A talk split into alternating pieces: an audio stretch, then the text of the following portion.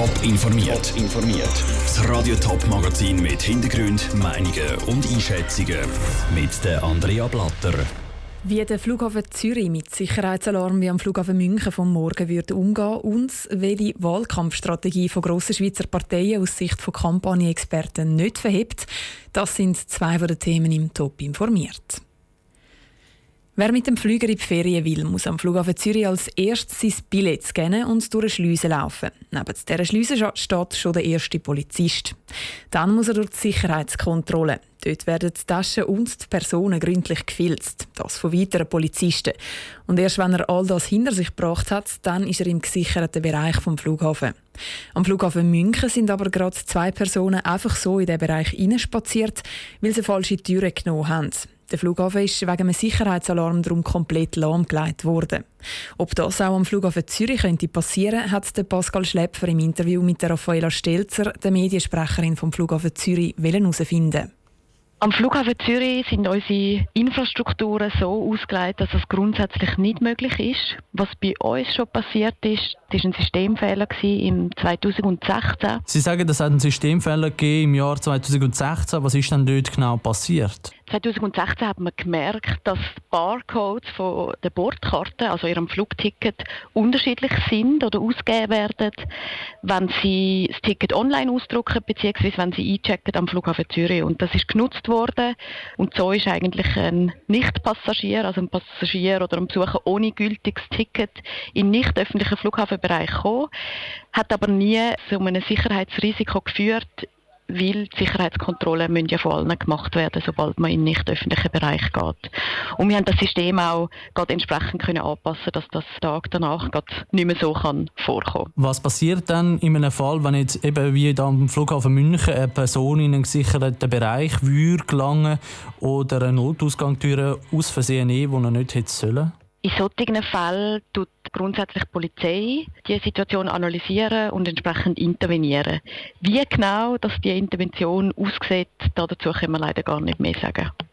Macht der Flughafen Zürich irgendetwas speziell, dass so etwas wie am Flughafen München nicht passieren kann? Zum Beispiel Türen gut anschreiben oder den Weg besser beschriften? Oder was gibt es da für Massnahmen, die man getroffen hat? Das ist die Anpassung von dem System. Grundsätzlich sind auch viele Mitarbeitende von uns oder auch von vielen Flughafenpartnern täglich am Flughafen im Einsatz und mit offenen Augen unterwegs. Wir natürlich die Mitarbeitenden entsprechend auch schulen.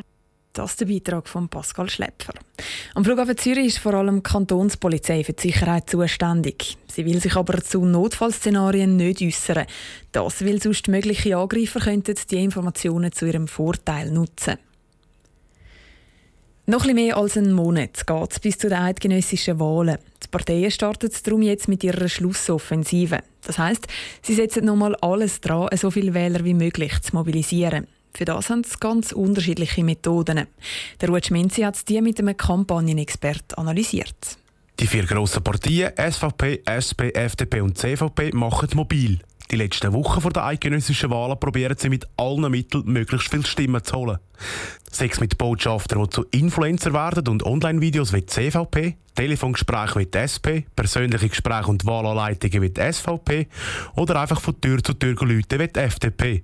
Für den Kampagnenexperten Andreas Freimüller verhebt so kurz vor den Wahlen nur ein Konzept nicht so ganz. In einer Schlussmobilisierung glaube ich, dass es am wichtigsten ist, die eigene Wählerschaft dazu zu bringen, noch andere an die Urne zu bringen. Und zwar einfach mit Tür zu Tür. Da wird man nicht eine so grosse Anzahl Menschen können im direkten Kontakt ansprechen. Und da sagen die anderen Partien gegenüber der FDP klar im Vorteil. Trotzdem findet der Kampagne-Experte das Konzept mit von Tür zu Tür Leuten nicht so schlecht. Einfach ein mehr als einen Monat vor der Wahl ist es so vielleicht schon ein bisschen spät, um noch viele Wähler zu mobilisieren. Der Andreas Freimüller findet es allgemein gut, dass Partien immer mehr auf einen persönlichen Kontakt mit den Wählern setzen. Ich freue mich generell, dass alle Parteien, so das Traditionelle, wir kaufen 1000 Plakate und 1000 Inserate, dass das so ein bisschen das zweite Glied hinterher geht. Also dass die, die neuen Methoden, die zu den Leuten hingehen und wo eben Interaktionen stattfinden, dass das wichtiger wird, das finde ich super. Weil das breche ich viel mehr, auch so kurz vor den eidgenössischen Wahlen. Schlussendlich brechen aber alle Methoden am meisten, wenn nicht erst so kurz vor der Wahl damit angefangen werde. Je länger das Partien bei den Wählern auf sich aufmerksam machen, desto grösser sind die Chancen von ihnen dann auch die Stimme überzukommen. Der Beitrag von Ruth Menzi. Die Grünen und die Grünliberalen reiten das Jahr ein bisschen auf der grünen Welle. Sie setzen darum einfach auf herkömmliche Plakatwerbung bis zu den Wahlen. Und genau um diese Wahlen geht es auch im nächsten Beitrag. Ungemütliche Fragen auf einem gemütlichen Spaziergang. Das ist der Wahlgang auf Radio Top. Serie zu den Nationalratswahlen. Der Raphael Wallimann läuft mit Nationalratskandidaten durchs Sendegebiet. Jeden Tag kommt ein anderer Kandidat von einer anderen Partei an die Reihe. Heute ist der Wahlgang mit der Schaffhauser SP-Nationalrätin Martina Munz. Sie ist mit unserem Reporter durch Hallau gelaufen. Vielleicht ist noch zu sagen, es ist heute etwa gefühlt 50 Grad oder so. Ja, es ist sehr warm. Und Frau Munz ist ein bisschen besser ausgerüstet als ich. Sie hat immerhin eine Sonnenbrille, um das Auge zu, zu haben. Ich war Berufsschullehrerin jetzt die letzten 20 Jahre.